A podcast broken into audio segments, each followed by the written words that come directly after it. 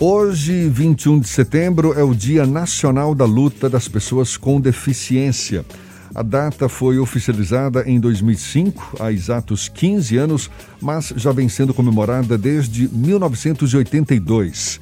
O 21 de setembro foi escolhido porque está próximo do início da primavera, véspera da primavera, estação conhecida pelo aparecimento das flores, e esse fenômeno representaria o nascimento e renovação da luta das pessoas com deficiência. Embora saibamos que existe uma imensa luta pela frente, conquistas importantes já foram realizadas. Sobre o assunto, sobre esta data, a gente conversa agora com o promotor de justiça do Ministério Público da Bahia, o também mestre pela PUC de São Paulo, doutor pela USP e deficiente visual, Fernando Gaburri, nosso convidado aqui no Issa Bahia. Seja bem-vindo. Bom dia, doutor Fernando. Bom dia, Jefferson. Bom dia, ouvinte da Rádio à Tarde. Uma grande satisfação estar com vocês. Prazer todo nosso. Doutor Fernando, a gente sabe que não é de hoje, não é? A gente ouve sempre, a sociedade brasileira tem urgência por uma cultura mais inclusiva. E dados para isso não faltam, não é? O censo de 2010, por exemplo, revelou que mais de 20% da população brasileira possui algum tipo de deficiência, algo como 45 milhões de pessoas. Ainda que sejam números muito expressivos, para muita gente, as pessoas com deficiência são totalmente invisíveis. Como reverter essa situação, doutor Fernando? Jefferson, você toca num ponto muito importante que é essa questão de haver um quantitativo expressivo de pessoas com deficiência. 45 milhões é quase um quarto, 25% da população brasileira de hoje. E essas pessoas, muitas delas pelo menos, estão numa situação de invisibilidade. E uh, eu posso atribuir essa situação ao fato de que muitas delas não têm oportunidades de serem vistas pela sociedade. E o fato delas não serem vistas, elas não são lembradas. E o fato delas não serem lembradas as tornam invisível. Então isso fecha um ciclo de invisibilidade que é nefasto, que é terrível para a garantia de direitos dessas pessoas. E quais conquistas a gente já poderia citar como, de fato, merecedoras de, de aplausos? Ao longo do tempo, desde 1982, como bem citado no início da reportagem, já começaram a aparecer conquistas, embora ainda menos expressivas. Talvez a, uma das grandes conquistas da pessoa com deficiência seja a nossa Constituição Brasileira de 1988, que garantiu inúmeros direitos, e o principal deles, que é o direito à igualdade com as demais pessoas.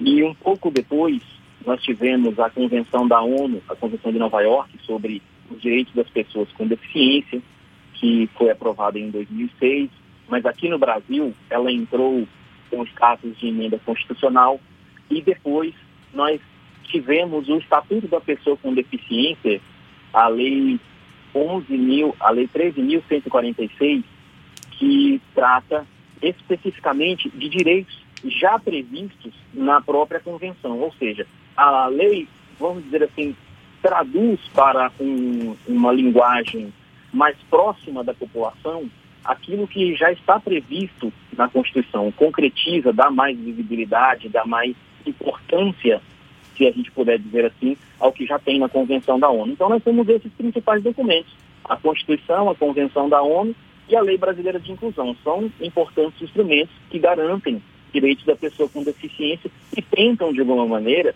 diminuir essa situação de invisibilidade a que essas pessoas têm enfrentado no, nos últimos tempos.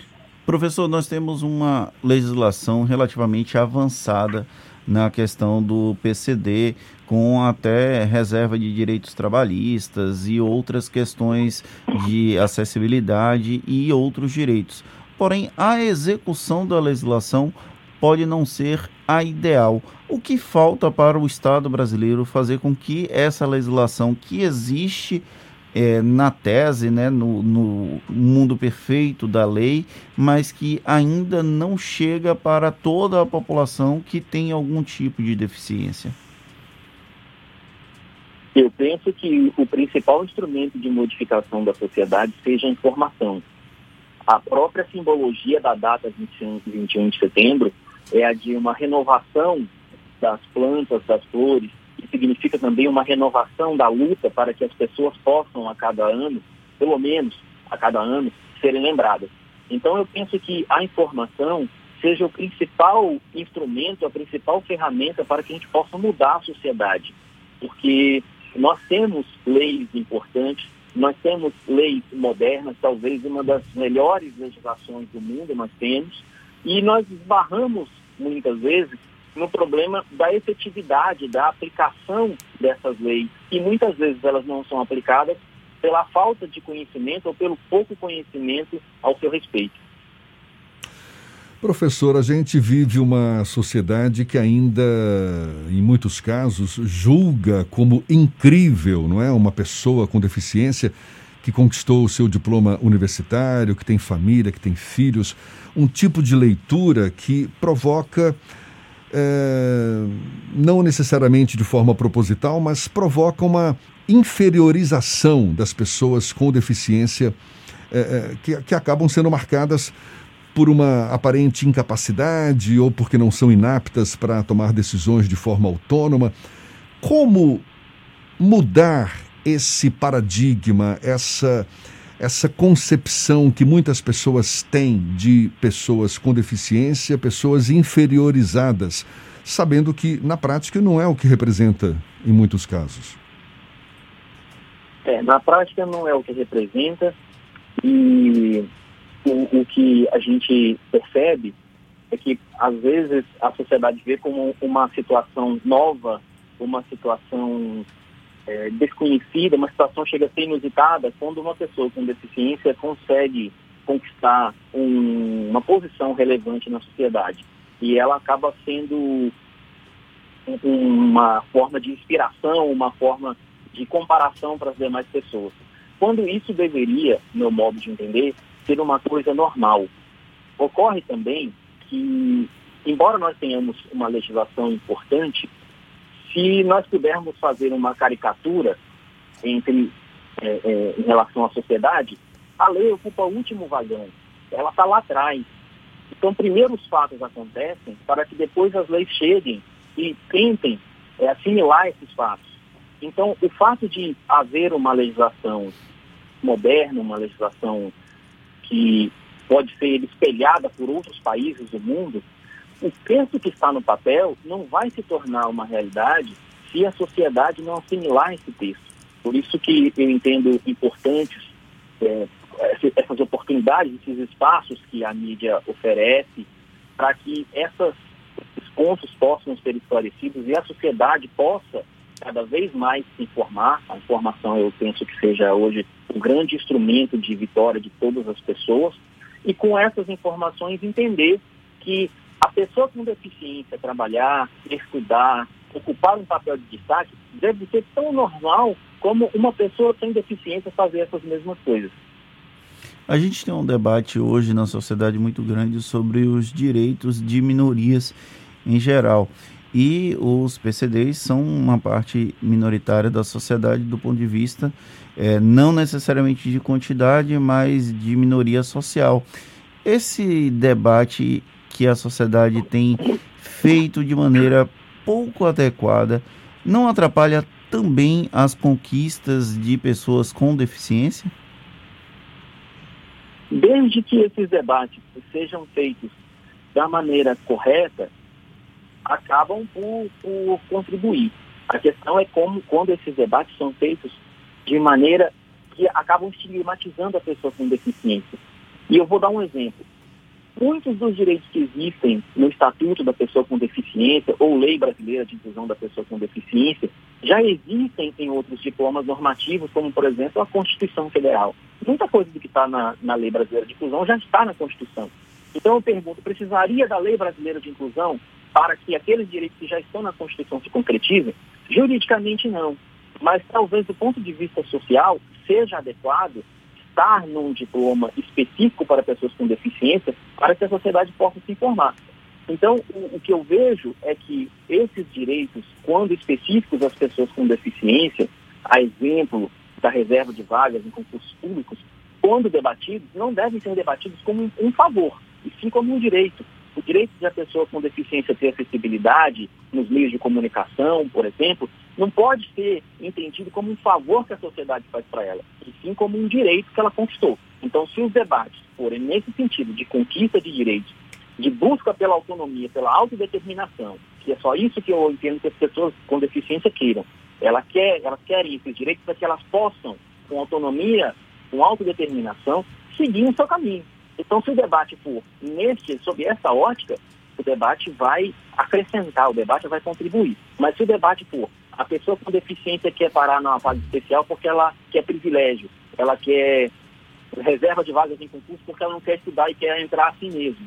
Se o debate for por essa ótica, realmente estigmatiza a pessoa. A gente está conversando aqui com um promotor de justiça do Ministério Público da Bahia, mestre pela PUC de São Paulo, doutor pela USP, deficiente visual, Fernando Gaburri. Nessa luta, nessa luta pelos direitos da pessoa com deficiência, professor, o senhor avalia como maior barreira o ambiente físico ou as próprias pessoas? O ambiente físico, aparentemente, a gente consegue solucionar, não é? A gente está aqui identificando quais são as dificuldades.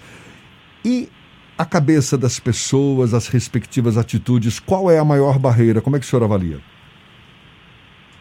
É, logicamente que todas as barreiras são, é, são importantes do ponto, do ponto de vista de que devam ser vencidas, superadas. Mas, do meu modo de ver, a barreira física talvez seja a menos difícil. Claro que não é fácil, mas é a menos difícil porque se resolve com obra, se resolve com orçamento, se resolve com licitação, enfim. Mas existem outras barreiras, principalmente a barreira atitudinal, que é aquela que está dentro da pessoa, e essa só consegue ser vencida se a própria pessoa que impõe essa barreira se conscientizar de que a, o, a, o modo de agir dela não é esse, ou, que não deveria ser esse, não é o correto. Então, essa, a barreira atitudinal, é a mais difícil de se vencer. E é nessa barreira, é, é a partir dessa barreira que nós lidamos com o principal e o mais difícil dos obstáculos, a discriminação. Por isso a importância da transformação da sociedade para que as pessoas mudem suas percepções, visões, obviamente, tendo uma, uma, uma postura mais, mais equilibrada, mais justa nesse mundo tão plural, tão diversificado quanto o nosso. A gente agradece muito a participação do promotor de justiça do Ministério Público da Bahia, também mestre pela PUC de São Paulo, doutor pela USP, Fernando Gaburri, nosso convidado. Um prazer tê-lo aqui conosco. Seja sempre muito bem-vindo. Um bom dia e até uma próxima. Um bom dia, forte abraço a todos. Até uma próxima.